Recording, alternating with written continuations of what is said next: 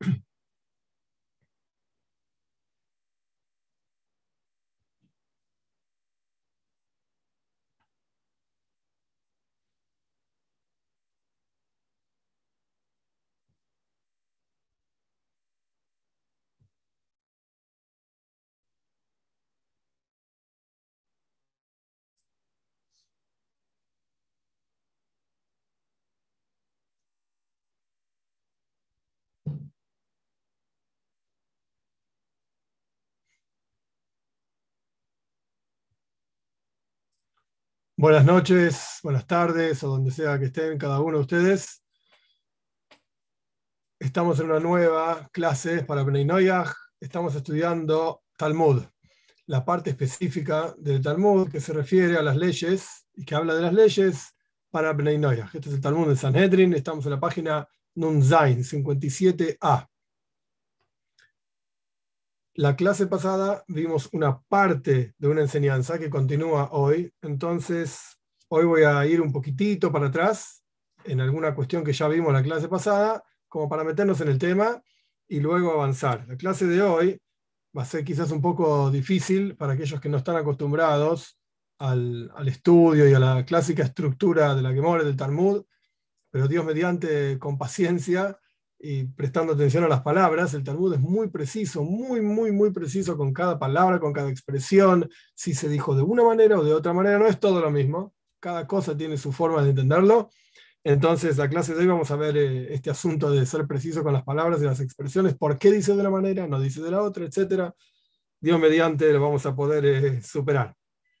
Como dijimos anteriormente, estamos en un Zaina Aleph 57a el Talmud plantea la opinión de Rabbi Yosef. la opinión de Rabbi Yosef la vamos a rechazar más adelante, pero el Talmud plantea esta opinión de Rabbi Yosef. Este pedacito, esta partecita, digamos, la vamos a estudiar un poquitito más rápido de lo normal, porque ya la vimos la clase pasada eh, y solamente la estoy repitiendo para meternos en el tema.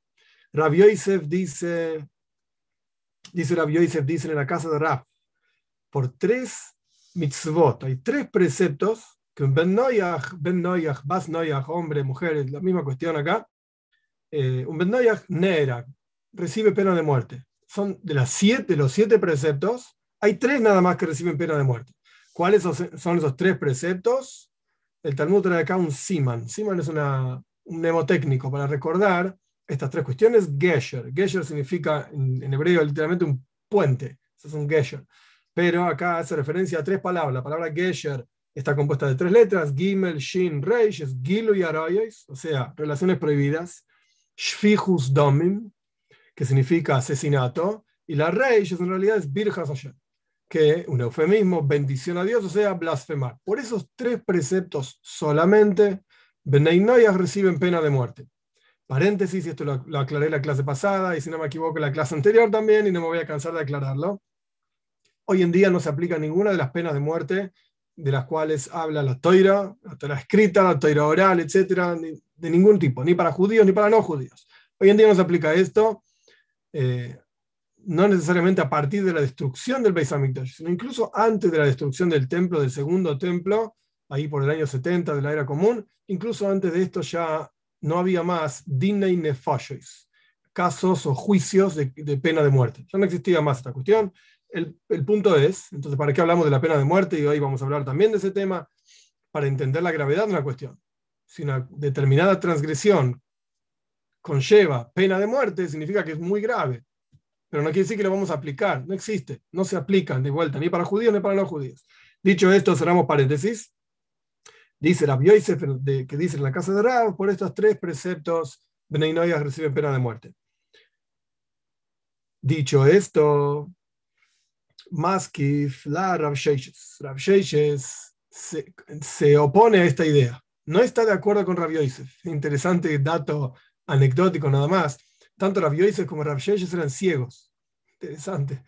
Pero eran grandes sabios, gigantes de la toira. Rav se opone a la opinión de Rav Yosef. Tiene sentido decir que por asesinato, si una persona asesina a otra, le corresponde pena de muerte. ¿Por qué? Porque está escrito claramente. Hoy vamos a estudiar este versículo ampliamente. Una persona que derrama la sangre de una persona, de otra persona, su sangre será derramada. O sea, pena de muerte. por asesinato, claramente la Toira dice que un Ben Noyach recibe pena de muerte. Y este versículo está escrito en Parshas Noyach, justamente, en la Toira, en el primer libro de la Toira, en la segunda parcha, donde las leyes, básicamente, de Ben Noyach. Entonces, esta la entiendo. Acepto que por asesinato recibe pena de muerte. Pero las otras, las otras dos que fueron mencionadas, o sea, relaciones prohibidas, sea lo que fuera que quieren decir que más adelante vamos a estudiar, relaciones prohibidas y blasfemar, ¿de dónde sacaste que reciben pena de muerte? Si vas a aprender esas dos relaciones prohibidas y blasfemar de asesinato, o sea, así como por asesinato recibís pena de muerte, entonces por las otras dos también recibís pena de muerte.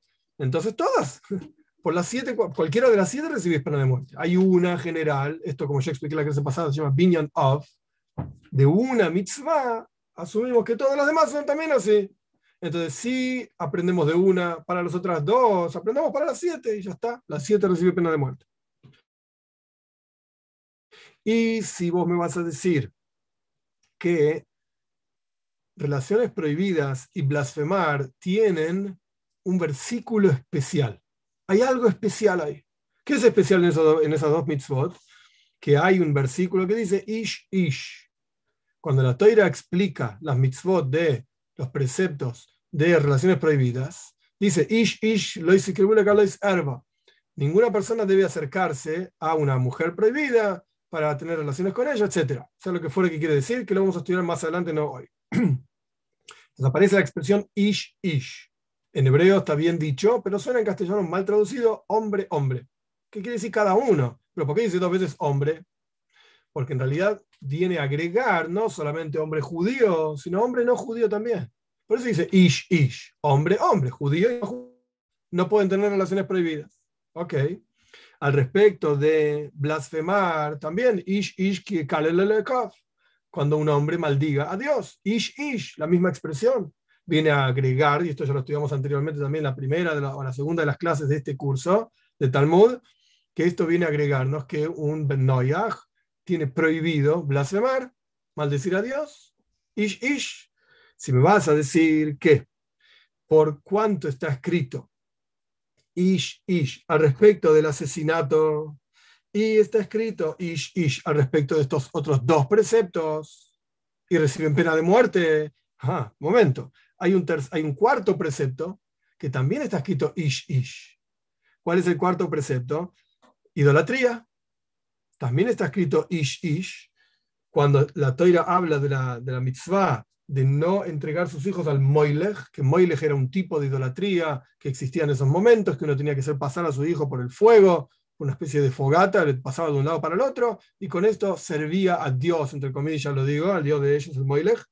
También está escrito Ish Ish al respecto de Moilech.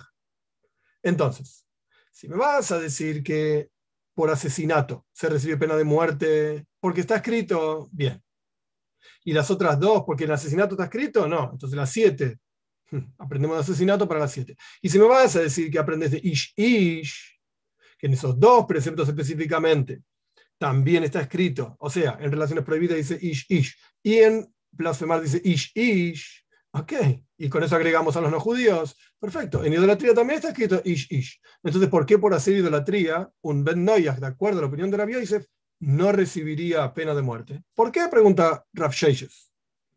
Entonces, dice Rav Sheishes, dicen en la casa de Rav, hay cuatro preceptos. Rav Yosef había dicho tres, pero rechazamos la, idea de Rav y planteamos cuatro. Hay cuatro preceptos en los cuales Ben Noyah recibe pena de muerte. Idolatría recibe pena de muerte. En adición a los otros tres mencionados, relaciones prohibidas, asesinato y blasfemar. Entonces son cuatro preceptos que recibe pena de muerte el Bendoyaj. Muy bien, hasta acá, si no recuerdo mal, habíamos llegado a la clase pasada. Tenemos entonces cuatro preceptos que la persona recibe por hacerlos, Dios libre y guarde, pena de muerte. Muy bien, ahora el Talmud va a cuestionar esta cuestión. Haga la, redundancia.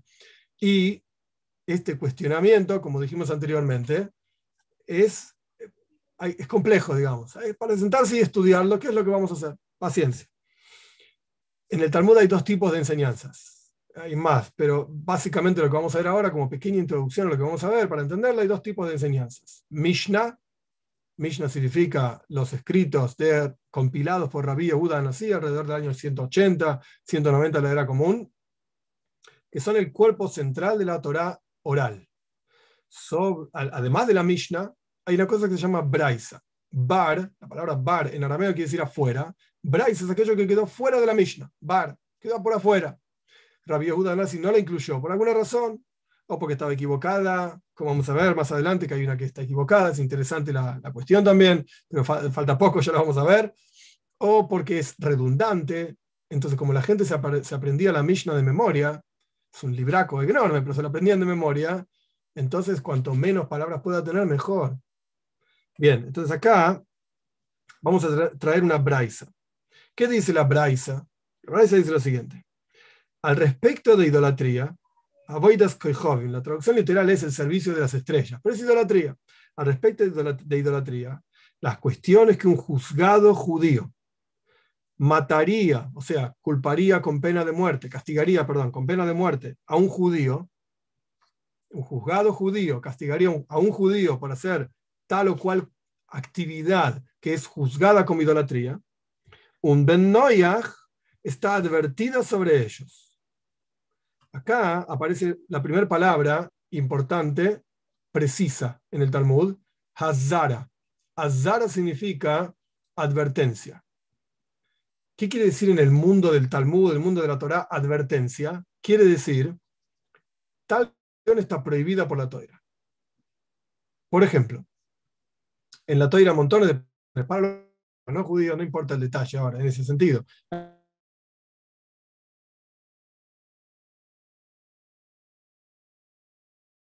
tal cuestión está prohibida. No hagas esto.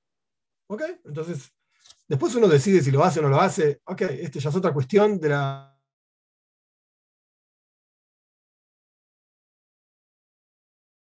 versículo que me prohíbe hacer tal o cual cosa. Si no, yo como sé que está prohibido.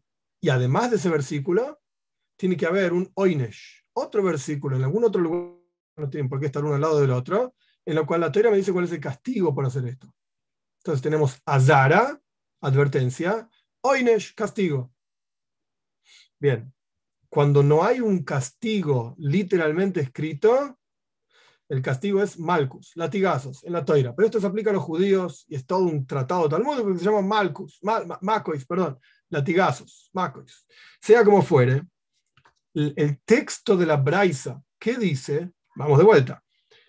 Al respecto de idolatría, las cuestiones que un juzgado judío encontraría culpable de pena de muerte a un judío por esas mismas cuestiones. Un Ben es Muzar, está advertido. ¿Qué significa advertido? El Talmud dice, advertido, pero no recibe pena de muerte. Una cosa es advertencia, de vuelta, no hagas esto, y otra cosa es decir, te voy a matar si lo haces. Son dos cosas diferentes.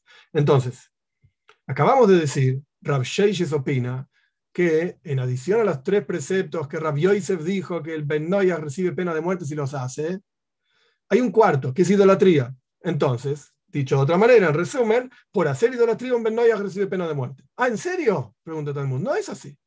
¿Cómo sabes que no es así? Porque la Braisa dice que el Ben solamente tiene una azara, una advertencia. No significa pena de muerte, significa no lo hagas pero no significa pena de muerte. Si lo dice, no hay pena de muerte. Si no, la toira tiene que decir claramente pena de muerte. Si no, ¿cómo voy a asumir yo que por hacer tal o cual cosa tiene pena de muerte? Es una locura. Entonces, evidentemente de esta braisa vemos que un Ben por hacer idolatría no tendría pena de muerte. Porque el texto, literalmente el texto de la braisa dice Azara, Muzar, está advertido, no pena de muerte para responder esta braisa, Omar Rav dice Rav Nachman Baritzhak, esta es interesante, es una frase que se repite en muchos lugares en la Gemore, al respecto de Benay Noyach, por supuesto. La advertencia de Benay Noyach, esa misma es la muerte. ¿Qué significa esto? Que no hay otro castigo en la toira para Benay Noyach que no sea pena de muerte. Es el único castigo que hay. Entonces, cuando la, toy, cuando la Braisa dice que un juzgado judío encontraría a un judío culpable por hacer tal o cual idolatría. Si un Bendoyah hace eso, está advertido. ¿Qué significa advertido? ¿Le damos pena de muerte también? Al judío le damos pena de, muerte por hacer eso. Por ejemplo, arrodillarse a un tal o cual ídolo. Y al, al también le vamos a dar pena de muerte. Es lo mismo. Entonces, quisimos rechazar la idea de que Benay reciben pena de muerte por idolatría. Lo quisimos rechazar basados en una braisa. Rav Nachman nos dijo, no entendiste la braisa. Dice el texto advertencia, pero la advertencia para Benay la única advertencia que hay es la pena de muerte. No hay otra. Ok. Ahora avanzamos. Esto es la opinión de Rav Sheishes, Rav Huna y Rav Yehuda y todos los estudiantes de Rav que esto significa básicamente montones de jajomes, montones de sabios, dicen, y esta es la alajá, por siete preceptos un Ben recibe pena de muerte. Por los siete, cualquiera de los siete, y ahora vamos a estudiar esto en detalle. Por siete preceptos, la Toiro revela en uno de ellos, asesinato, como dijimos anteriormente, Dama Adam Ba Adam, una persona que mata a otra, va a recibir pena de muerte. La Toira nos revela en uno de esos siete preceptos cuál es la pena por ellos y se aplica la misma ley para todos los demás. O sea, que por cualquiera de los siete preceptos específicos para Bnei Noyach, cuando la persona lo transgrede, recibiría pena de muerte. Repito, y no me voy a cansar de repetir, para que nadie malinterprete, no existe un juzgado de ningún tipo que aplique pena de muerte por ninguna de estas cuestiones, solamente para entender la gravedad de lo que significa. Solamente para entender la gravedad. Incluso por robar, también es pena de muerte. Y esto es lo que vamos a empezar a estudiar ahora en detalle. ¿Qué significa robar? Para, para entender esto, el Talmud acá, en este lugar que estamos estudiando, va a citar otra braisa, de otro lugar, que también vamos a ser muy precisos con las palabras específicas de la braisa, vamos a empezar a jugar con esas palabras Presten atención.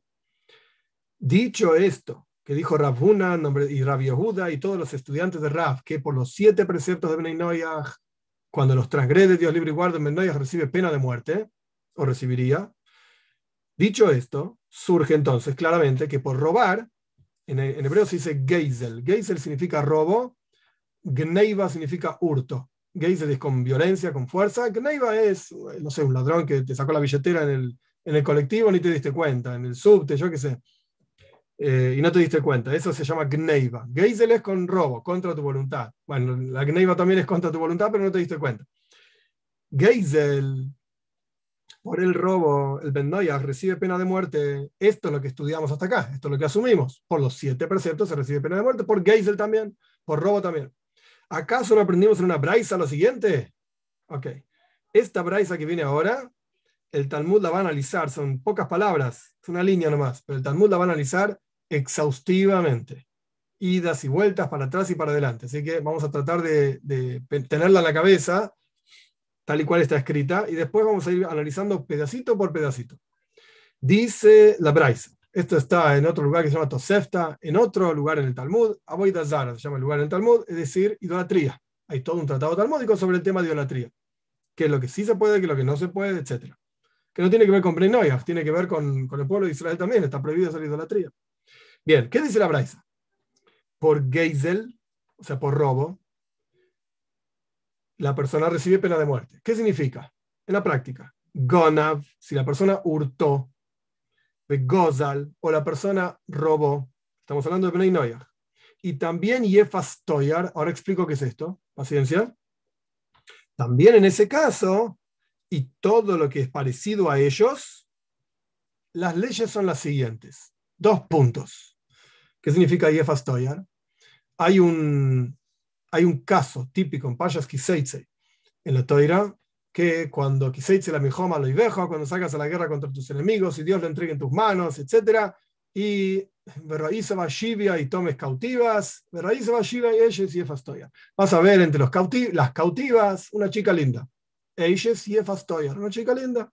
Y te gustó. Y no, tenemos Yetzerara, tenemos inclinación al mal, y la guerra, y este va y viene y te la llevas a tu casa. Etcétera. ¿Se entiende? A esta mujer no se la puede dejar ahí tirada. Bueno, la violamos y la dejamos ahí tirada, la matamos, yo qué sé. No. La toira dice, te la llevaste a tu casa, entonces la tenés que cuidar, la tenés que tener en tu casa durante un mes, y ella tiene que estar ahí, y ella está sufriendo porque, porque le mataron a los padres, hermanos, tíos, abuelos, estamos hablando de una guerra. ¿sí? Hoy en día esto no se aplica. De hecho, David Amelech, el rey David, tuvo varios hijos de Yefas Toya, de mujeres así, que las terminaron convirtiendo, las terminó él convirtiendo al judaísmo. Pero el punto es que en el momento de la guerra, no, estaba esta mujer ahí, etc. Hicieron lo que hicieron. Bien, esto se llama Yefas Toyer. ¿Cuál es el problema de Yefas Toyer en términos de Bnei Noyach? ¿Cuál es el problema con Yefas Toyer? Estás robando la mujer del otro. Si me decís que es una mujer soltera, perdón, entonces digamos que no hay transgresión. Más allá de, podemos discutir si la violación, no la violación, esto es, es discutible, ok, no hay problema, lo podemos discutir. Pero acá estamos hablando de una mujer que está casada con otra persona, con otro hombre. Y vino este soldado y que violencia de acá, violencia de allá, se terminó llevando a esta mujer. Robó. Le robó la mujer al otro. Entonces, Jefas Toyar y todo lo que tiene que ver con ellos, que esta frase, el Talmud va a preguntar, ¿y qué es todo lo que tiene que ver con ellos? O sea, cada vez que, de vuelta, somos muy precisos con las palabras, intentamos por lo menos. El Talmud es muy preciso, el resto intentamos, hacemos lo mejor que podemos. Y si la, la Braisa está diciendo, etcétera, bueno, ¿qué es etcétera? ¿Qué viene a incluir etcétera? Algo tiene que venir a incluir. Entonces, esto es lo que la Gemore va a preguntar, el Talmud va a preguntar en unos, en minutitos. De vuelta, el texto es, ¿qué significa que recibe un, un pena de muerte por robo?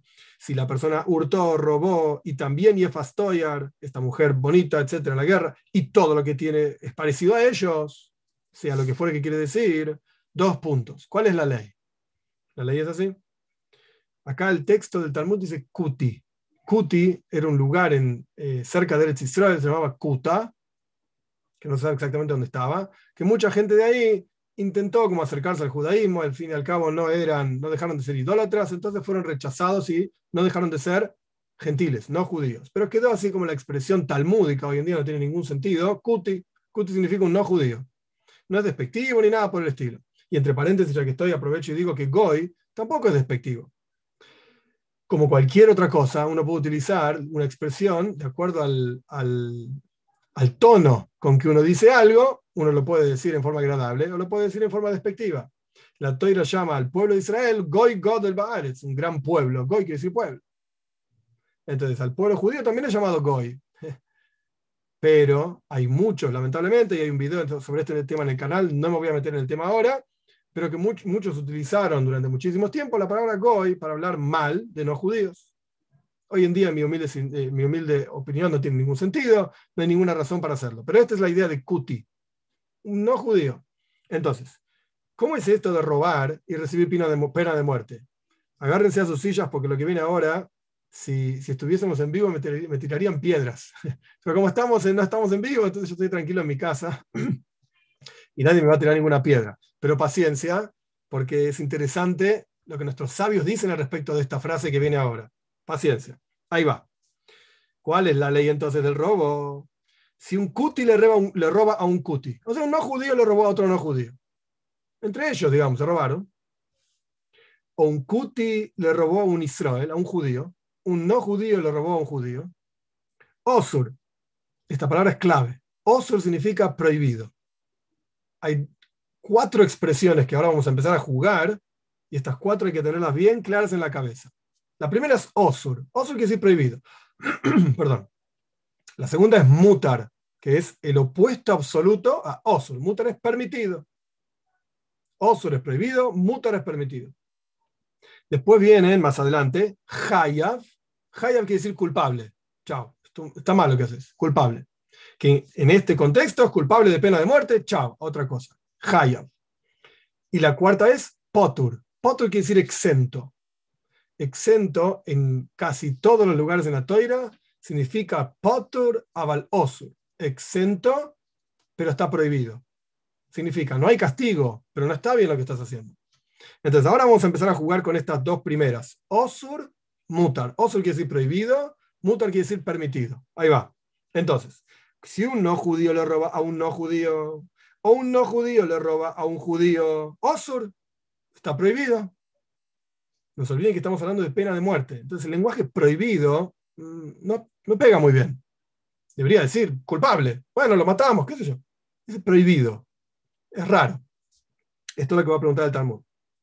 Acá viene la bomba. Y un judío que le roba a un no judío, mutar, está permitido. Esto es lo que dice el Talmud acá. Acá me estarían tirando piedras si estuviésemos en vivo. ¿Qué significa esto? Lo primero que vamos a hacer antes de seguir adelante, vamos a Rashi. Rashi dice lo que él dice, ahora lo vamos a ver. Y los otros comentaristas le dan con un caño por la cabeza a Rashi. De ninguna manera. Rashi dice lo siguiente. ¿Qué significa que un judío tendría permitido robarle a un no judío? Un segundito. Dice, la toira dice, Loisa rey ajo. No puedes oprimir, o sea, robarle a tu prójimo. ¿Qué quiere decir tu prójimo? Tu prójimo es otro judío. No podés robarle a otro judío. Pero a un no judío estaría permitido robarle. Y nuestros sabios, esto en la jerga talmúdica es de Rabbanan, nuestros sabios prohibieron robarle a un no judío. ¿Por qué? Hilul Hashem, porque estás profanando el nombre de Dios. La gente va a decir, eh, mira los judíos lo que hacen. Le andan robando a la gente. No queda bien, no está bueno entonces no robes. Pero esencialmente hablando estaría permitido. Esto así explica Rashi. En el Shulchan Aruch, en el código de ley judía, y por eso esto que voy a decir ahora es importantísimo siempre tenerlo en cuenta. Cuando uno estudia Talmud, está muy bien lo que dice el Talmud y es muy lindo lo que dice el Talmud y podemos eh, darle vueltas y vueltas, como dice Pirkei Avos, la ética de nuestros padres, de dale vueltas y vueltas a la toira porque está todo en la toira. Buenísimo. Muy bien. Pero si vos estudias Talmud, tenés que saber que no estás estudiando alajá, ley. Si vos querés saber cuál es la ley, tenés que ir al Shulchan Aruch. Anda al código de ley judía. En el código de ley judía, cuando se discuten las leyes de robo, el código dice claramente, está prohibido robarle a un no judío. Así como está prohibido robarle a un judío, está prohibido robarle a un no judío. Y los comentaristas de Shulchan Aruch, hay uno famoso acá, es el Gro, el Gaon de Vilna, la de Vilna, dice claramente que lo que está diciendo Rashi no es así, no es la halajá, no es la ley, y bíblicamente hablando está prohibido que un judío le robe a un no judío. La toira misma lo prohíbe, no es que es una cuestión de nuestros sabios, dice, no queda bien, entonces no lo haga. No, señor. La halajá, ¿cuál es? No lo que acabamos de leer. Pero esto es lo que está escrito en el Talmud. Y acá vemos también lo que yo mencioné antes. ¿Por qué la braisa justamente braisa? ¿Por qué está afuera? Y porque en este caso no es alajá. Entonces, ¿para qué vas a poner adentro del texto que todos tenemos que recordar en la cabeza algo que no corresponde? Igual hay Mishnayot que tampoco son alajá, pero esto es un clásico ejemplo de aquello que no es necesario recordar de memoria, porque no está bien. O por lo menos recordar de memoria esto y después recordar que no es, así no es la alajá. Este es el código de ley judía, pero bueno, es sabido, es Yadúa. Hay un, hay un librito famoso, que ahora se me fue el nombre de la cabeza exacto, el, Talmud, el, el Talmud desenmascarado, no sé qué cosa, algo así de un tal Pranaitis, de un tal eh, reverendo, el, año, el año no me acuerdo, pero estamos hablando, no sé, debe ser 1800 y pico, 1900 y pico, no, 1800 no, 1900 y pico. No recuerdo exacto el año, lo pueden buscar.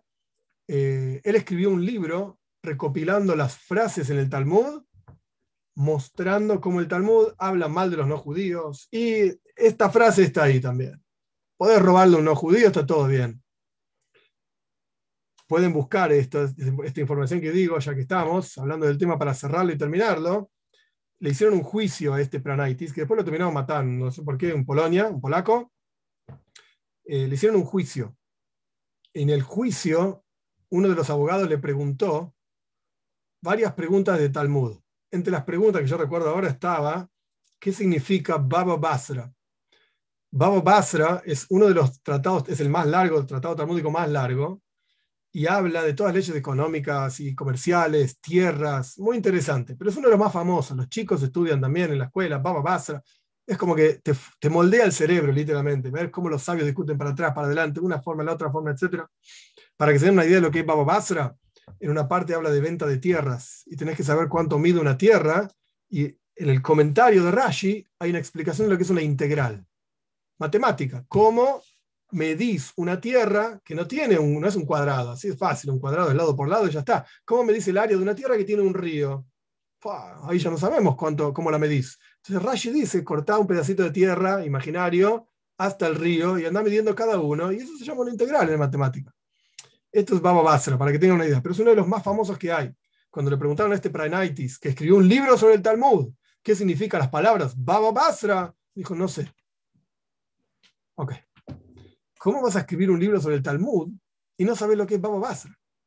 Es como que yo escriba obviamente yo no sé nada del tema, ya lo dije muchas veces y no tengo vergüenza. Es como que yo, que no sé nada de medicina, me ponga a escribir un libro de medicina y me preguntan, ¿y qué es un corazón? No sé. Pero ¿cómo escribís un libro de medicina, ponerle, qué se llama, anatomía, y no sabes qué es el músculo no sé cuánto? No podés ser tan burro. Si escribís un libro del tema, tenés que saber del tema.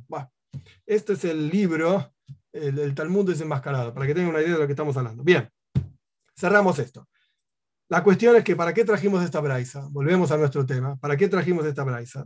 La trajimos para probar, probar que un no judío, cuando roba, no recibe pena de muerte. No recibe pena de muerte. ¿Cómo sabes que no recibe pena de muerte? Porque dice el texto, un no judío que le roba a un no judío, y después dice también un no judío que le roba a un judío, osur, está prohibido. Prohibido no quiere decir pena de muerte. Prohibido es algo que está prohibido, no lo hagas. No recibís pena de muerte. Porque si recibieses pena de muerte, debería decir Hayab. Uh, culpable, chao. Culpable, pena de muerte. Pero no dice Hayab, dice Osur, prohibido. Entonces, ¿cómo me venís a decir que un no judío que roba recibe pena de muerte? El texto dice prohibido. Como continúa el texto en el Talmud, si me vas a decir que un no judío que robó recibe pena de muerte, debería decir Hayab el texto, debería decir culpable, no prohibido. Muy bien. Entonces el Talmud responde, no, no, no, pará. Yo te voy a explicar por qué el texto dice Osur, dice prohibido, pero en realidad ¿qué quiere decir Osur? Hayab, que es culpable de pena de muerte. ¿Por qué? porque hay otra parte del texto, esto es un texto, digamos, relativamente largo, no es muy largo, no importa, relativamente largo, que tiene varias partes. Esto es clásico en el Talmud. Citamos una parte del texto, preguntamos sobre esa parte del texto, y la respuesta es, pero ¿por qué no analizas todo el texto? Analiza todo el párrafo y te vas a dar cuenta de qué estaba hablando la primera parte. Vamos a ver, ¿qué dice el final de esta, de esta braisa? El final de esta braisa dice Israel Bekuti, si un judío le roba a un no judío, dijimos que es mutar, de vuelta, no es la halajá, no es la ley, pero el texto dice permitido. ¿Qué es el opuesto de permitido? Prohibido. Entonces, en un texto, en una sola frase, no corresponde decir, por ejemplo, tal cosa culpable de pena de muerte, tal cosa eh, permitida. Si vas a decir permitido, lo corresponde, lo opuesto corresponde decir prohibido. O al revés, si vas a decir prohibido, el opuesto es permitido. Y no culpable. Entonces, ¿por qué dice nuestra Braisa Osur que un no judío le roba a un no judío? O que un no judío le roba a un judío. Es pasible de pena de muerte, pero en realidad dice prohibido, porque después quiere terminar diciendo permitido. Entonces dijo, primero prohibido, después dijo permitido para que quede bien el texto. Pero en realidad prohibido, ¿qué quiere decir en este caso? Pena de muerte. Ok. Muy bien. Quiere decir entonces que esta braisa, que ahora vamos a citar otro pedacito más, esta braisa no está escrita precisa, exacta, donde dice prohibido, en realidad significa pena de muerte. Hayat, donde dice osur, en realidad quiere decir hayat. Si es así, que esta braisa no está escrita en forma precisa y exacta, vamos a analizar otro pedacito de esta misma braisa y vamos a seguir con la misma regla. No está escrita en forma precisa y exacta, pero vamos a tener un problema con eso. Vamos a ver. ¿Está escrito así? Pregunta Talmud. ¿Acaso todo lugar donde hay un donde hay una obligación, digamos, está escrito realmente Hayab? ¿Culpable? Sabemos que no. Hay lugares donde dice Hayab y no es Hayab, hay lugares donde dice Osur y no es Osur, es Hayab. O sea, apoyando, digamos, esto que acabamos de decir, que no necesariamente está escrito precisa y exacta la Braisa. Como vemos al comienzo de la Braisa que dice lo siguiente. Si una persona, un no judío, asesina, shfihus dom, asesina, recibe pena de muerte. Perfecto. ¿Cómo es el texto de la Braisa en ese caso? Antes estábamos analizando el robo. Vamos a analizar ahora el asesinato. ¿Cómo está escrito el texto del asesinato? Dice así: Kuti bekuti. Si un no judío mata a un no judío, Kuti be Israel. Si un no judío mata a un judío, Hayav. Oh, acá la Braisa dice claramente: recibe pena de muerte. Hayav.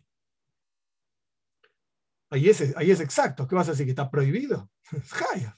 Recibe pena de muerte. Claramente.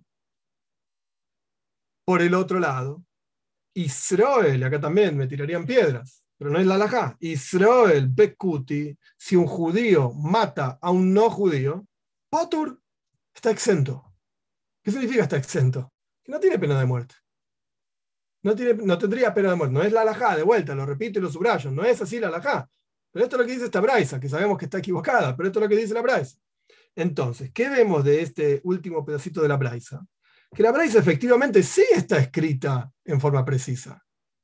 En un mismo texto, y esto es clásico de, de, análisis de textos, en un mismo texto uno tiene que ser consistente, tiene que ser coherente. Entonces, si vamos a escribir una parte del texto no exacto, quiere decir que todo el texto es no exacto. Y si vamos a escribir una parte del texto en forma exacta, quiere decir que todo el texto es, todo el texto es exacto. Porque si no, nos vamos a confundir o me decís una cosa, pero en realidad, en quiere decir otra. Y así, ¿cómo sé lo que me quiere decir? No entiendo nada. Entonces, o está todo exacto y preciso, donde dice Hayab es Hayab, donde dice culpable es culpable, donde dice mutar es osur es osur, prohibido es prohibido. O no, o todo preciso o no todo preciso.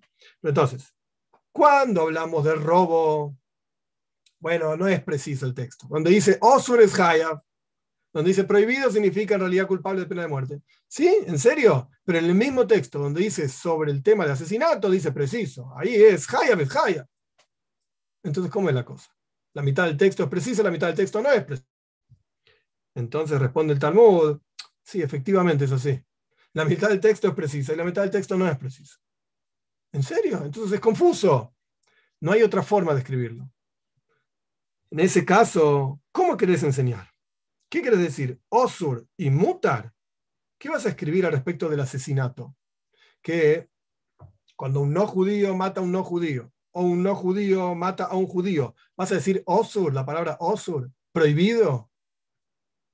Porque el opuesto de prohibido sería mutar, permitido. Entonces, cuando decís que un judío mata a un no judío, ¿qué vas a decir? Mutar, permitido.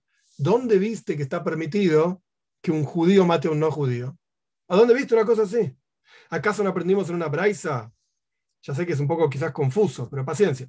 ¿Acaso no aprendimos en una braisa que un cuti, un no judío, y Roye y Beheimah Daka, esto es muy interesante, los pastores, que están hablando de judíos, un no judío, y además pastores de ovejas no eh, judíos, perdón, pastores de ovejas judíos, no los, si se caen en un pozo, no los sacamos del pozo. Déjalo ahí pero tampoco lo tenés que bajar, lo puedes bajar al pozo. Está prohibido asesinar. Está prohibido, no puedes empujarlo a un pozo para que se caiga y se muera, de ninguna manera. Entonces vemos que está prohibido matar a un no judío o a un pastor de ovejas. ¿Por qué el pastor de ovejas? ¿Cuál es el, el problema con el pastor de ovejas? Porque eran ladrones, hacían pastar las ovejas en los campos de otros, hacían cosas con las ovejas. Entonces eran gente, digamos, de bajo mundo, por llamarlo de alguna manera. Eran considerados malvados, totalmente. Entonces, de esta última braisa, que este es el último pedacito que analiza lo que vimos recién, que ahora lo vamos a repetir para que quede más claro quizás. De esta última braisa que vemos, está prohibido matar a un no judío. Entonces, cuando volvemos al tema del asesinato, donde el texto dice que un no judío que mata a un no judío y un no judío que mata a un judío es Hayab, ahí es Hayab en serio. Ahí recibe pena de muerte en serio. Pero ahí no podés decir osur, prohibido. ¿Por qué?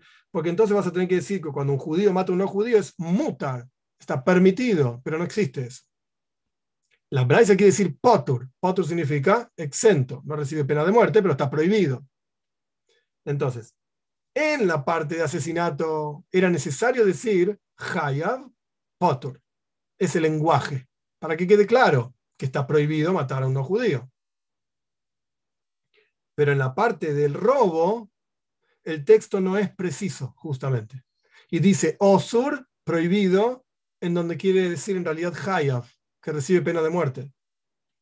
¿Por qué dice Osur? Porque quería decir que un Israel, un judío, le puede robar a un no judío. Es mutar, es el opuesto de Osur. Conclusión, este es el, último pedacito. Ya sé que puede ser un poco confuso, hay que tener en la cabeza las palabras Osur, mutar, Haya, Potur, etc. Eh, sé que puede ser confuso y avisé que iba a ser un poquito difícil esta parte. Después se viene más fácil. Pero la conclusión de esto, ¿cuál es? Que está prohibido matar. Y no solamente está prohibido matar, recibe pena de muerte. El no judío por matar recibe pena de muerte. Esto es lo que queríamos probar. Y el no judío por robar también recibe pena de muerte. Rav Sheishes decía que en realidad eran cuatro mitzvot nada más. Rav Sheishes decía tres. Rav Sheishes decía cuatro, recibe pena de muerte. Después trajimos de Rav, eh, Masna, perdón, Rav Huna y Rav Yehuda y todos los Talmud y todos los estudiantes de Rab, que por los siete preceptos reciben pena de muerte. Entonces ahora acá explicó el Talmud que incluso donde vos encontraste una braisa, que aparentemente dice que un no judío no recibe pena de muerte por robar, no, tenés que saber que a pesar del texto, lo que significa es que el no judío recibe pena de muerte por robar. Tenés que saberlo. Bien. Esto es la prueba, digamos, de que también por robar se recibe pena de muerte. Ahora el Talmud se va a detener en una frase, en una expresión un tanto ambigua de la Braisa que trajimos anteriormente. Yendo unas líneas para atrás, la Braisa decía así: por el robo, ¿cómo funciona? Si la persona hurta, si la persona roba, y también Yefastoyar, que lo vamos a estudiar más adelante. Yo dije lo que era, pero el detalle lo estudiamos más adelante. Y todo lo parecido a esto. ¿Qué es esto? Es muy ambiguo. ¿Qué es parecido a esto?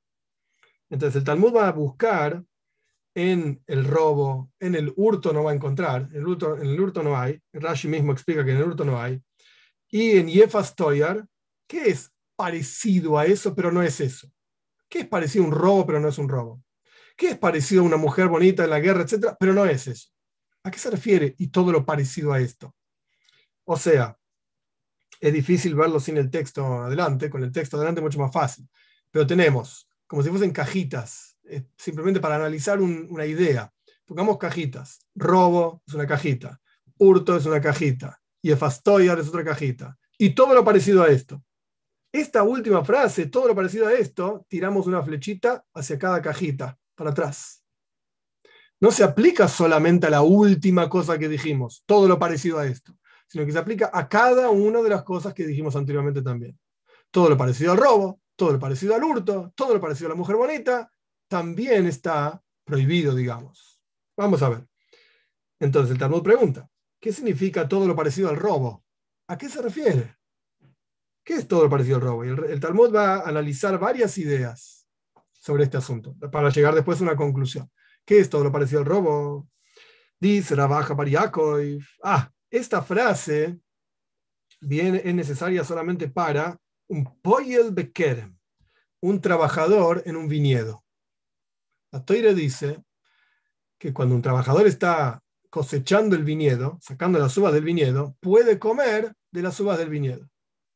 El trabajador mismo puede comer. Obviamente estamos hablando de un trabajador, un empleado, no el dueño del viñedo. El dueño del viñedo contrató a una serie de personas para que vengan a cosechar el viñedo. Ok, ¿pueden comer uvas o no? Sí. La respuesta es sí. Ahora bien, Rab Aja quiere decir que cuando la Braisa dice todo lo parecido al robo, ¿qué es parecido al robo? Eh, el trabajador que come las uvas en el viñedo mientras está trabajando, ¿no? Eso es un robo. El Talmud va a rechazar esto. Pero eso es lo que dice Aja Bariakov. Entonces el Talmud pregunta, momento, momento, ¿cómo un trabajador en un viñedo? ¿En qué caso es un trabajador en un viñedo? ¿Cuándo? ¿Qué está haciendo? Si está terminando el trabajo, o sea, si está en el medio del viñedo trabajando, sacando las uvas y poniéndolas en, un canasto para después, yo qué sé, venderlas en el mercado, está permitido. tiene, la Torah misma le permite al judío y al no judío comer de las uvas.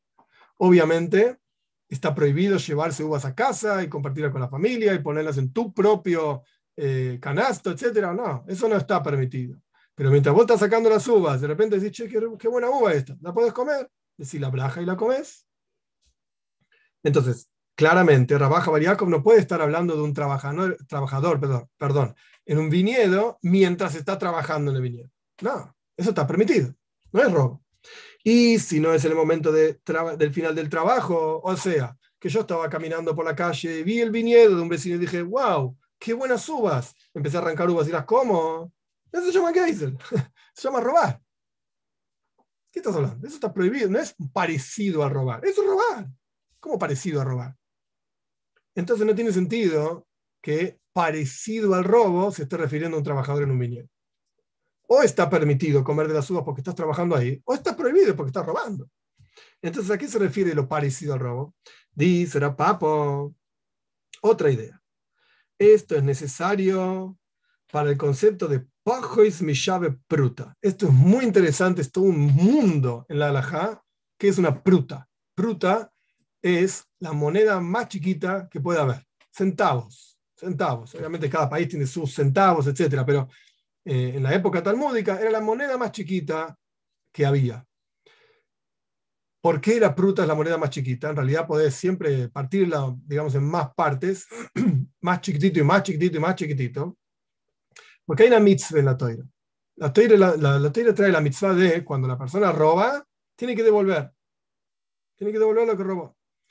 Hay un punto en el cual es tan pequeño lo que fue robado que no tiene ningún sentido devolverlo. ¿Por qué? Porque la persona lo perdona. Anda, no pasa nada. Claramente, cada persona tiene su lógica, digamos, de cuánto es valioso para él si le robaron, le robaron. Pero hay una regla general. Hay una regla general que una pruta, la persona dice, hey, me robaste, devuélvemela.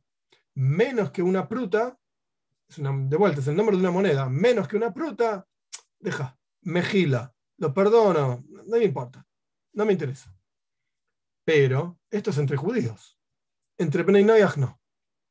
Vamos a ver. Entonces dice Rav Papa, ¿Por qué significa parecido a un robo? Pero no es un robo, es parecido a un robo. Oh, esto viene a agregar bajo es mi llave pruta, menos que el valor de una fruta. Que no quiere decir la moneda fruta, puede ser una fruta que vale menos de una fruta, qué sé yo. Justo fruta y fruta es la misma palabra. Pero no sé, lo que sea, alguna cosa que vale menos, tiene menos valor que la moneda fruta. Bien. Esto es lo que la papa. Si es así, pregunta el Talmud, hay un problema. La Braisa que nosotros citamos anteriormente al respecto del robo, ¿qué decía? Que cuando un cuti, un no judío, le roba a un judío, osur, está prohibido. Está prohibido. Ahora bien, al respecto de menos de una pruta, se asume que el Yehudi lo perdona.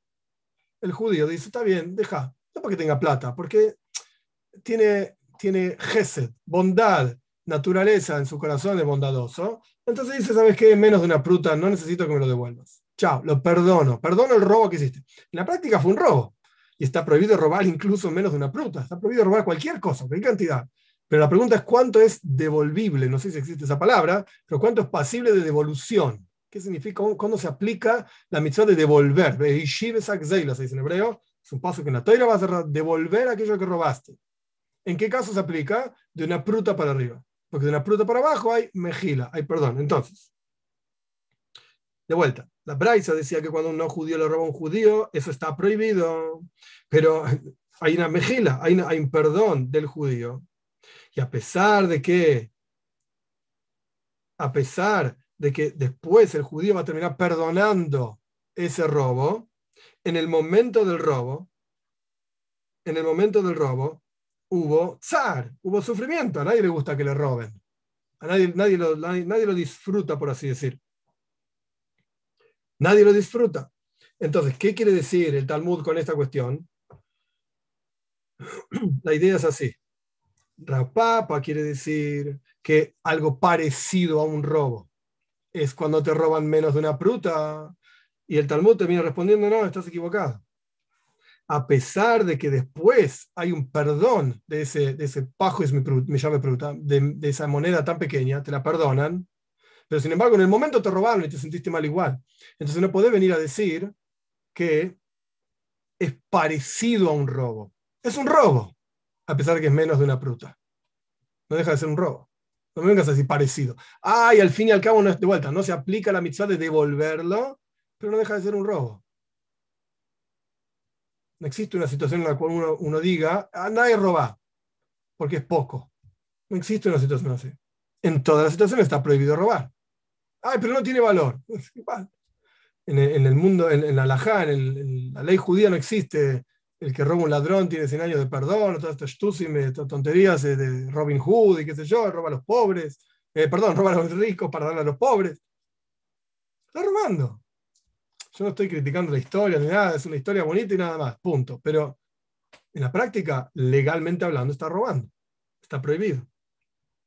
Entonces, de vuelta, a pesar de que después termina siendo perdonado ese robo, porque es menos de una pruta, pero en el momento es un robo y generó un sufrimiento y por lo tanto está prohibido. No me vengas a decir que es parecido a un robo. Es un robo. Es un robo.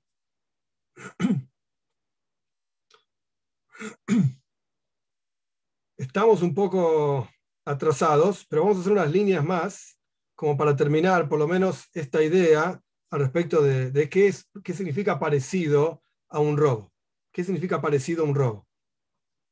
Entonces, de vuelta, si el cuti, el no judío, le roba al judío, a pesar de que el judío perdona, no deja de ser un robo, entonces, ¿cómo vas a decir que cuando un no judío le roba a un no judío, es parecido a un robo? Es un robo.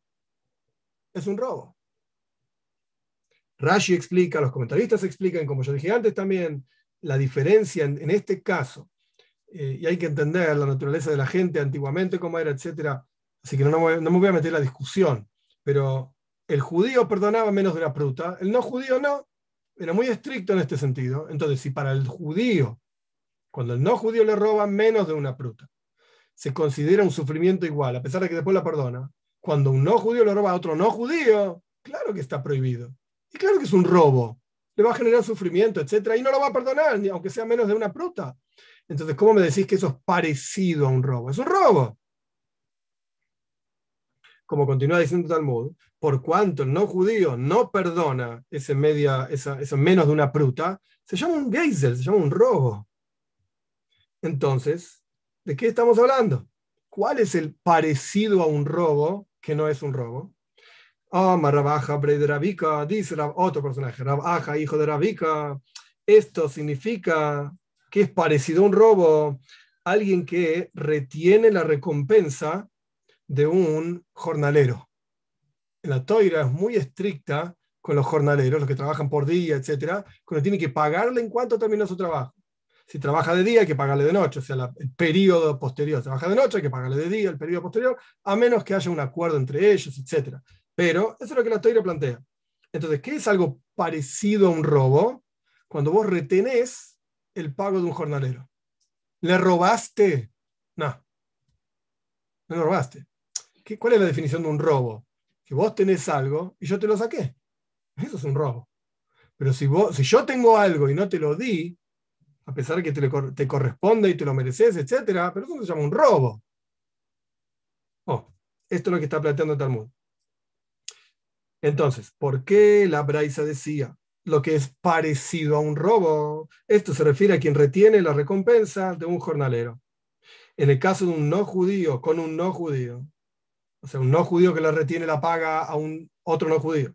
O un no judío que le retiene la paga a un judío osur. Está prohibido. Está prohibido. A pesar de que no es un robo literalmente, parecido a un robo. Porque solamente estás reteniendo algo que le tenías que dar. Y en el caso de un judío contra un cuti, frente a un cuti, muta. La braisa dice está permitido, que ya expliqué y no me canso de explicarlo, que está prohibido igual. No está permitido. Pero esto es lo que dice la braisa, no es alajá. Pero esto, esto es a lo que se refiere, hoy vamos a parar acá con el Talmud, esto es a lo que se refiere algo parecido a un robo, que no es literalmente un robo. Estás reteniendo algo que le corresponde al otro, pero no, no robaste. Y sin embargo está prohibido igual. Está prohibido igual. Es interesante mencionar que acá osur, prohibido, significa prohibido y no significa pena de muerte. Claramente, porque no es un robo, es algo parecido a un robo. Pero no deja de ser una actitud, digamos, totalmente inapropiada, inadecuada. Muy bien. La Gemore sigue, por supuesto que el Talmud sigue analizando cada uno de los partecitos de la Braisa, pero Dios mediante seguimos la clase que viene con el Talmud. Vamos a ir a algunas preguntas. Eh, si alguien quiere hacer el favor de copiar las preguntas de, YouTube en el, en el chat del Zoom. Le agradezco. Pregunto, un Brain ¿en qué casos profana el nombre de Dios? A esto lo hablamos en la, en la primera de las clases, si no me equivoco, de este curso, este tercer curso. ¿Qué significa profanar el nombre de Dios? Significa, Kitsur, en resumen, simplemente hablando, en el contexto de lo que estudiamos es blasfemar, maldecir a Dios, o maldecir alguna de las expresiones con las cuales llamamos a Dios, el, Todopoderoso, el Grande, o lo que sea, maldecir esto está totalmente prohibido, pero el concepto de profanar el nombre de Dios se llama Hilul Hashem. Hilul viene de la palabra halal, hueco, un agujero. Hilul Hashem significa profanar el nombre de Dios, o sea, entre comillas, hacer un agujero en el nombre de Dios. Generar una debilidad en el mundo. ¿Qué significa una debilidad en el mundo? Esto es algo que está ampliamente explicado en, el pensamiento jasídico también, en la alhaja, en el pensamiento jasídico, pero la idea es así. En el mundo Dios está oculto. Y cada uno de nosotros debemos revelar su presencia acá. Esto es justamente lo que él quiere, como dice el Midrash, Dira Dios deseo, deseo, perdón, tener una morada aquí abajo en el mundo. ¿Cómo hacemos esa morada? A través de cumplir sus preceptos. Cada precepto que cumplimos, ¿por cuánto lo cumplimos? Porque Dios mandó hacer tal o cual cosa. Esto genera que cuando lo cumplimos, revela la presencia de Dios. Porque lo estamos haciendo porque Dios dijo.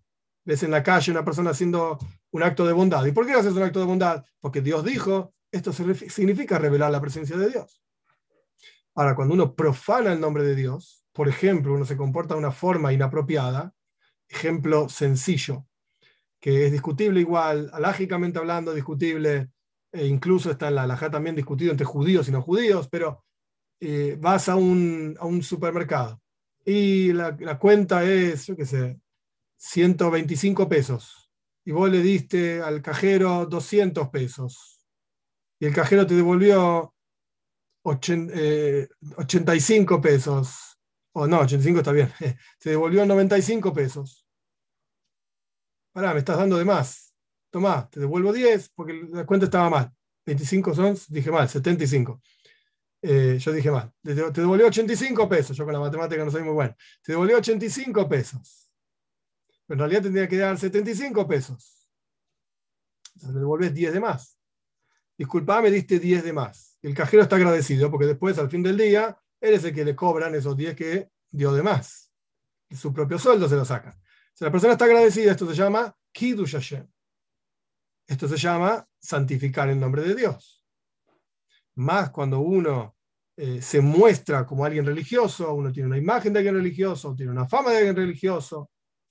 Entonces, si vos te vas a quedar con ese dinero, que en realidad le pertenecía al cajero, estás profanando el nombre de Dios, estás haciendo un agujero en el mundo, por así decir, faltando la presencia de Dios en el mundo, ocultando más la presencia de Dios en el mundo. Esto significa profanar, un ejemplo por lo menos, profanar el nombre de Dios, cuando uno no se comporta como corresponde. Rubén pregunta, si no me equivoco, una de las 30 ramificaciones es prohibido la práctica y consulta de Idoini, Yoif. Esto tiene que ver con idolatría, literalmente. Pero, no pero ¿cómo cumplimos si es esto, si en la práctica ya no existen sacerdotes? No, lo cumplimos no haciendo idolatría es, una, es una, un derivado de idolatría, es un tipo de idolatría. Sergio Espinosa pregunta, en el caso de que Bnei Noyaj hiciera conversión, ¿se le perdona los pecados que hizo como Bnei Noyaj, los cuales recibiría pena de muerte? Está buena la pregunta. El, Talmud dice, Gershen is Gayer que Katan Dame un converso que se viene a convertir, así es el texto, un converso que se viene a convertir, si ya es converso, ¿para qué se viene a convertir? Esto es una discusión también, pero una persona que se viene a convertir es como un niño que nace. Un niño nuevo. De hecho, hay varias situaciones, por ejemplo, cuando uno se casa, también le perdonan todos sus pecados. Y esto se aprende, es interesante, del casamiento de Esav. Esav era un hijo de Yitzhak, que es discutible alágicamente si era judío o no era judío, es toda una discusión también, pero Esav se casó con una mujer que se llama Mahalas. Mahalas viene de la palabra mejila, perdón, porque esto te viene a enseñar que el, el momento del casamiento, tanto al novio como a la novia le perdonan todos sus pecados.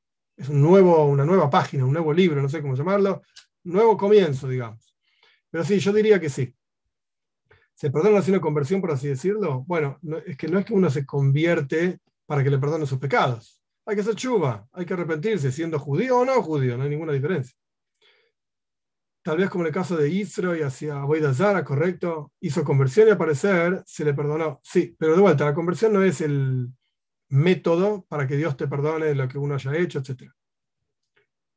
Pedro Pablo dice, gracias Rubén, eh, ¿cómo se puede obligar a uno a estudiar Torah cuando no tiene tantas ganas o está cansado? ¿Tiene algún consejo o algo? si estás cansado, anda a dormir, descansa y vas a estar mejor. Dios mediante el otro día. Si no tenés ganas, ok, hay que, hay que buscar por qué no tenés ganas. Como ya mencioné en la introducción a otras clases, y lo vamos a estudiar, pero no hoy, más adelante en el Talmud, un par de páginas más adelante, un no judío que estudia Toira es superior todavía a un Kohen Godel, a un sumo sacerdote, entrando en el Kohen de Yakodoshim, en el Santo Sanctorum, en el día de Yom Kippur. Entonces, si uno fuese consciente de ese asunto, y además de esto, y esto es discutible si se aplica Bnei o no, está bien, es discutible, pero el concepto se aplica, la idea, no necesariamente tal y cual, yo lo voy a decir, pero la idea sí, cuando uno está estudiando Toira, literalmente estás unido a Dios. Una unión, dice en el Tanya, el capítulo 5, una unión tan profunda como no hay una unión igual en todo el universo. Porque vos tenés a Dios dentro de tu cabeza, porque estás conociendo un concepto divino, la Toira es la sabiduría de Dios y es una con Dios, tenés a Dios adentro de tu cabeza y encima Dios te está rodeando con las palabras que estás diciendo, son las palabras de Dios. Dios está hablando a través de tu boca, estás unido a Él. ¿Cómo me decís que no tenés ganas? Es como decirle a Dios, deja, no minches. Hoy no tengo ganas de charlar con vos. Vino a tu puerta, tocó la puerta dijo, hola, buen día, quiero charlar con vos. No, no tengo ganas, chao. Es, cuestionable. Entonces, cuando uno no tiene ganas, ok, puede ser que estás cansado, ¿verdad? Y el consejo es andar a dormir. Pero si no tenés ganas, es porque no aprecias, no digo vos en particular, eh, la persona que no tiene ganas porque no aprecia qué significa estudiar Torah. ¿Qué quiere decir estudiar Torah? No es un texto nada más. Dicho todo esto, somos seres humanos. Y un día tenés más ganas, un día tenés menos ganas. En todos los aspectos de la vida. Todos los días te levantás para ir a trabajar con la sonrisa y las mejores ganas del mundo. No, días que sí, días que no. Es normal. Somos todos así. Erwin Gatica pregunta, ¿por qué una palabra como prohibido se va a significar otra cosa que prohibido? Por ejemplo, pasible de pena de muerte. Ok, justamente el Talmud explicó porque está al lado de otra palabra que es permitido, y para que quede el texto lógico, tiene que estar opuesto, prohibido con permitido, no pena de muerte con permitido. ¿Por qué se habla con códigos en ciertos lugares y en otros lugares se habla de forma literal? Es verdad, es así, no hay un porqué y aparte hay que analizar cada lugar. En este caso el Talmud analizó, eh, digamos, ampliamente por qué en ese lugar habló de esa manera y en otro lugar habló de otra manera. En cada lugar hay que entenderlo por su, en su contexto. JC pregunta, si un, judío no observante le roba a un Brendoyaj, ¿dónde se le juzga y qué pena recibiría? Ok, esta pregunta, hay varios puntos de la pregunta que me parece importante aclarar. Punto número uno, judío observante, judío no observante, no hay ninguna diferencia. Lo que está bien está bien, lo que está mal está mal. No hay vueltas, digamos. Punto número uno. Punto número dos. Está prohibido robarle un Bendoyer. Esto ya lo mencioné, el Yohar claramente dice, es una prohibición bíblica. Rashi dice lo que dice, perfecto, pero los comentaristas no están de acuerdo con él. Entonces, la halajá, la ley en Yohar es que está prohibido bíblicamente hablando. Ok. Punto número tres, digamos. ¿Dónde se le juzga? Hoy en día, ¿Existen juzgados rabínicos? Claro que sí. Pero esos juzgados rabínicos solamente van a funcionar entre judíos, entre judíos observantes y entre judíos observantes cuando acepten la ley que el rabino imponga. Y si no la aceptan, no va a funcionar. Porque el rabino, cualquier rabinato, no estoy hablando de, mí mismo, yo no, soy nadie. Hay, hay, rabinos que tienen un juzgado, una casa de, una corte, un Din se dice. Acá yo no tengo ningún Din, yo soy yo y, mi familia, pero el, burro adelante para que no se espante. No hay ningún Din acá, pero hay lugares donde hay un Din, no hay juzgado. Entonces, si los contendientes no aceptan la autoridad del juzgado rabínico, el rabino no puede hacer nada, no puede imponer nada. No tiene poder, eh, fuerza, digamos, como la policía, por ejemplo, para imponer, o un juez, digamos, de la corte de, cualquier país, para imponer un encarcelamiento, etc. En Eretz Israel hay ciertas cosas que el país que funciona ahí acepta que los rabinos impongan ciertas cosas y muy acotado, etcétera, etcétera. No, importa, no es el momento ahora para el detalle, pero en, cualquier otro país no. Entonces, en el momento en que una persona, un, ciudadano X, de cualquier país, comete una, transgresión a la ley del país, es el país el que lo juzga. Y esto la Toira misma lo dice, el Talmud mismo dice, Dina del Dina, las leyes del país son las leyes yo no puedo robar porque Argentina me prohíbe robar. El Código Civil prohíbe robar. Entonces no se puede robar. Incluso, la toira también prohíbe robar, pero incluso si la toira permitiese robar, yo no puedo robar, porque vivo en un país que tiene ciertas leyes. Y el ejemplo clásico, siempre digo el mismo ejemplo, pero es claro, la toira no habla de semáforo, ni verde ni rojo, no existe semáforo en la toira. ¿Puedo pasar un semáforo en rojo? ay, yo soy judío, y, no, ¿y qué me importa la leyes del país? La Toira no habla de semáforos, pasa el semáforo en rojo, el oficial de policía me va a mirar en la cara, me va a decir, usted es un tonto, no se puede pasar semáforo en rojo, acá está la multa. ¿Qué me importa, soy judío o no judío? ¿Qué me importa lo que dice tu, tu texto? No me interesa, está prohibido, chao. La ley del país es esa. Y si no respetas la ley del país, no puedes tener una licencia de conductor, etc. No puedes manejar un coche.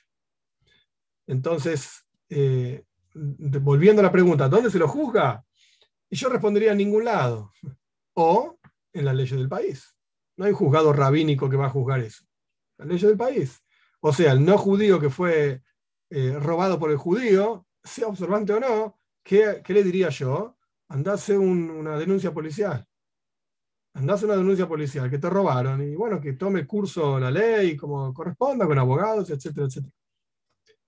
Jonathan pregunta, para un Brenoyach, ¿tiene como precepto no robar? y el término alcanza la previsión de todo aquello parecido a un robo. Sí, tal como lo indicó hoy en el curso, sí, correcto. Por otro lado, cuando se habla de pena de muerte por la transgresión de algún precepto, ¿cómo se, ejecuta esa pena de muerte? Hoy no se ejecuta. En sociedades donde ya no se aplica, no se ejecuta, correcto. Yo dije al comienzo de, la clase, hoy en día no se aplica la pena de muerte en la toira. No existe, en hebreo se dice dina y no hay casos de pena de muerte. Y desde antes incluso de la destrucción del, segundo templo, ya no había casos de, no se juzgaban casos de pena de muerte. No, no, no se aplica. Ni en Eretz Israel, ni fuera de Eretz Israel, etc. No. Hay, por ejemplo, hay estados dentro de los Estados Unidos en donde hay pena de muerte, donde existe el concepto de la pena de muerte. Texas, no sé, se me viene a la cabeza uno famoso, pero no sé, debe haber otros también. Eh, ahí es el país o la legislación local, llámese del Estado, que aplica esa pena. No tiene que ver con la toira. Aplica esa pena porque juzgaron, etcétera, y nada, los jueces decidieron esa pena. Pero no tiene que ver con un juzgado rabínico. No existe juzgado rabínico que aplique ninguna pena. Ninguna. Existen ciertas cuestiones, apartar a una persona de la comunidad si no cumple ciertas reglas de la comunidad. Pero en el momento que la persona dice, ¿a mí qué me importa? se esfumó la, autoridad rabínica, digamos. No hay, nada que, no hay nada más que pueda hacer el rabino. Por ejemplo, para dar un ejemplo claro, eh, y esto tiene que ver con la pregunta que hizo JC anteriormente, eh, un, rabinato tiene el poder, por ejemplo, para prohibir a una persona, un hombre en particular, entrar a una sinagoga o participar de ciertas cuestiones comunitarias si se está negando a entregarle el divorcio a una mujer. Suponiendo un caso en el cual corresponde que el tipo le entrega a ella, la está haciendo daño, la está molestando, lo que sea, la tiene que entregar el divorcio. Esto es lo que todo el mundo juzga. Pero el tipo no quiere entregar el divorcio. Yo no me voy a meter en las leyes de esto porque no tiene sentido. Pero el rabinato puede negarle el acceso a cuestiones comunitarias. Muy bien. ¿Y si el tipo no le importa?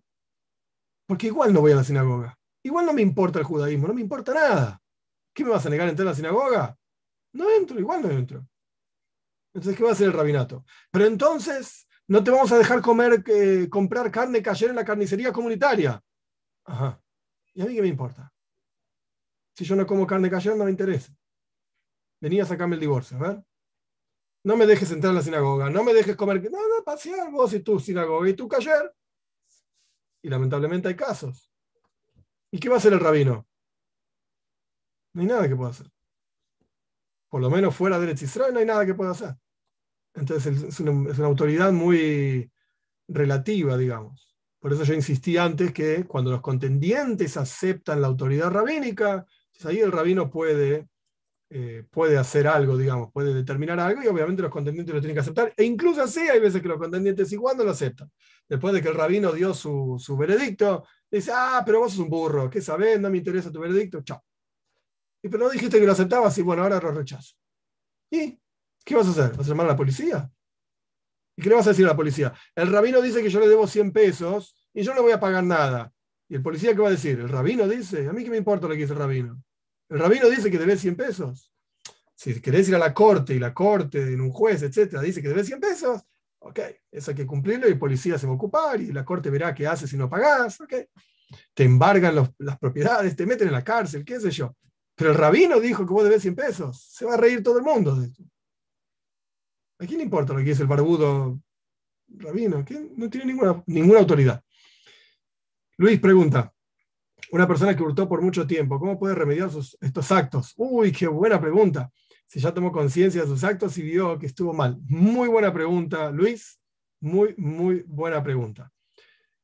La respuesta es, hay que devolver lo que uno robó, pero hay casos, hurtó, lo que sea, hay casos en los cuales es tanto el robo, hurto, lo que sea, uno no sabe ni a quién le robó, ni a quién le hurtó. Entonces, hay que hacer chuva, hay que arrepentirse realmente y hay que hacer trabajo comunitario, ayudar a otros, ayudar a otros. No vas a poder devolver, ahí, no me acuerdo la historia, me, me la hiciste acordar ahora, pero no me acuerdo toda la historia de un rabino, era una historia larga, pero el punto clave de, lo que yo quiero compartir en esta historia, el rabino, un tipo vino a pedirle al rabino un camino para hacer chuva. ¿Cómo arrepiente? ¿Qué sé qué Entonces el rabino agarró una almohada, antes, antes las almohadas tenían plumas adentro, agarró una almohada y no sé, le cortó la almohada y hizo así al viento y salen las plumas, viste, para todos lados, y anda a juntar las plumas. Entonces el rabino dijo, cuando juntes las plumas, todas las plumas que salieron de esta almohada, esa es la indicación de que hiciste chuva. Obviamente no se puede, no existe. No existe. La historia era que el rabino estaba equivocado, no, que no estuvo bien lo que hizo. Pero la idea de una persona que hurta y hurta, etcétera, no sabes ni a quién le robaste. ¿Cómo vas a devolver todo lo que robaste? Es muy difícil hacer chuva. Muy, muy difícil, pero existe.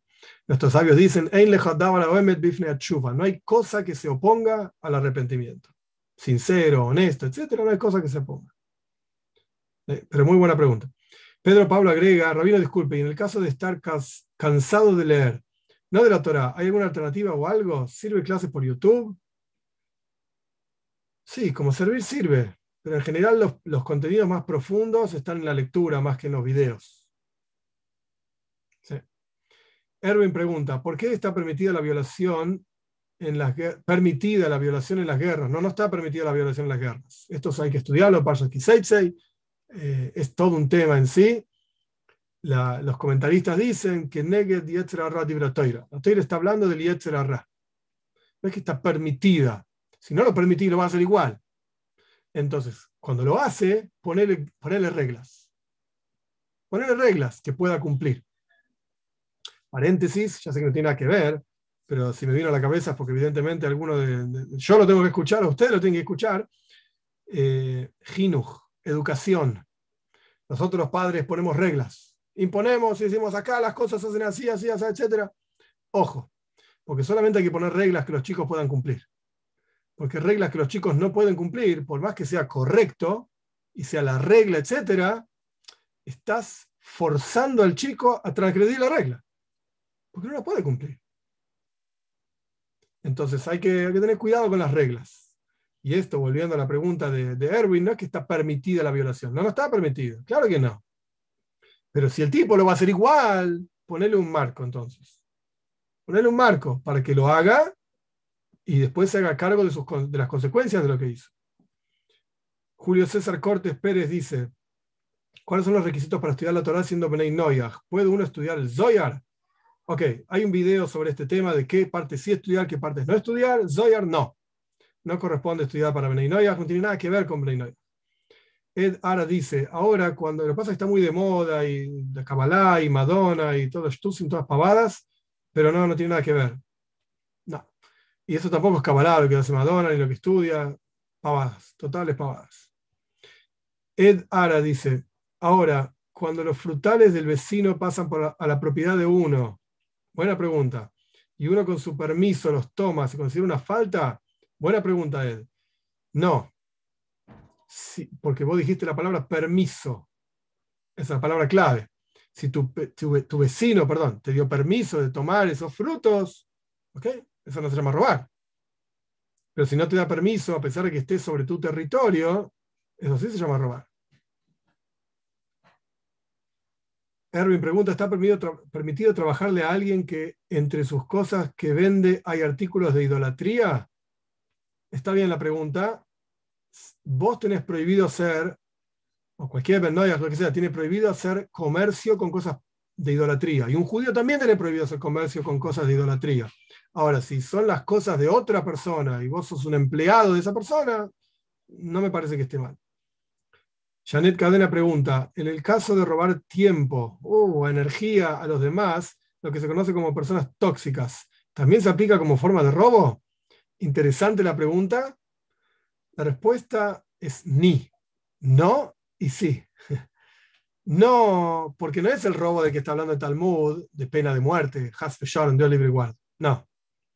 Pero sí, porque espiritualmente hablando es un robo también robar sueño, por ejemplo. Despertar a una persona, no permite que la persona duerma, es un robo. Pero no es un tipo de robo como el Talmud está mencionando que tiene pena de muerte. No, no, hay, que, hay que mezclar y confundir las cosas. No. Erwin pregunta, ¿qué hago si tengo comprado libros de Zoyar, pero de todas formas no puedo leerlo? Yo recomiendo que busques a un rabino cerca de donde estás y se los dones al rabino o a la sinagoga, no digo un rabino, a la sinagoga, a la biblioteca o algo por el estilo. E incluso si lo empiezas a leer no vas a entender nada, ¿no? Porque vos sos vos y no sos judío, entonces no entendés, no, no tiene nada que ver. No es un texto que está pensado para ser comprensido, comprendido, perdón. Comprensible, comprendido, se me mezclaron las dos palabras. No. De hecho, el Zohar mismo explica que Rabbi Shimon, que es el que escribió el Zohar, tenía un estudiante, Rabbi Abo. Y Rabbi Abo tenía la capacidad de decir cosas que decía una cosa pero quería decir otra tenía otro significado. Y el que entendía bien, el que no entendía, lo siento mucho. Entonces, el que escribe en la práctica las enseñanzas de Rabbi Shimon es Rabbi ¿Por qué? Porque de vuelta, Rabbi Abba les puso ahí un código determinado de manera tal que el que sabe de qué se está hablando, ¿entendió? Y el que no sabe de qué se está hablando, es un texto loco. El árbol que sube y las aguas que fluyen y los manantiales. ¿De qué estás hablando? ¿Qué aguas? ¿De qué? Bueno, ese es el Zoya un texto para un niño de nueve años que comienza a estudiar Torah. Yo recomiendo el Midrash Dice, hay, hay, una edición del Midrash Dice para niños, el Midrash de la familia creo que se llama, y uno que es el Midrash Dice, que es el para adultos, digamos, pero para nueve años el Midrash Dice es muy lindo, y más aún, hay otro que se llama Toratí, que es más simple, es un, texto muy cortito, depende de, las ganas de leer que tenga el niño, el Toratí está pensado para chicos bien chiquitos, es un texto bien cortito y con dibujitos, muy bonito. Y si el chico ya pasó esa etapa de, textos chiquitos y dibujitos, entonces el Midrash para la familia. Tiene dibujos también, está armado de manera tal que sea simple, y si el chico ya pasó eso también, entonces el Midrash dice, sin duda. Son excelentes libros para, esto es editorial Bnei Sholem, así se llama la editorial, lo pueden encontrar en cualquier lado en realidad, pero esa es la editorial que los, los armó, los editó. No, hoy vamos a parar acá, que Hashem nos bendiga a cada uno de nosotros con una buena semana, con salud, con alegría, con parnasa, con sustento. Eh, y Dios mediante, nos vemos el domingo que viene.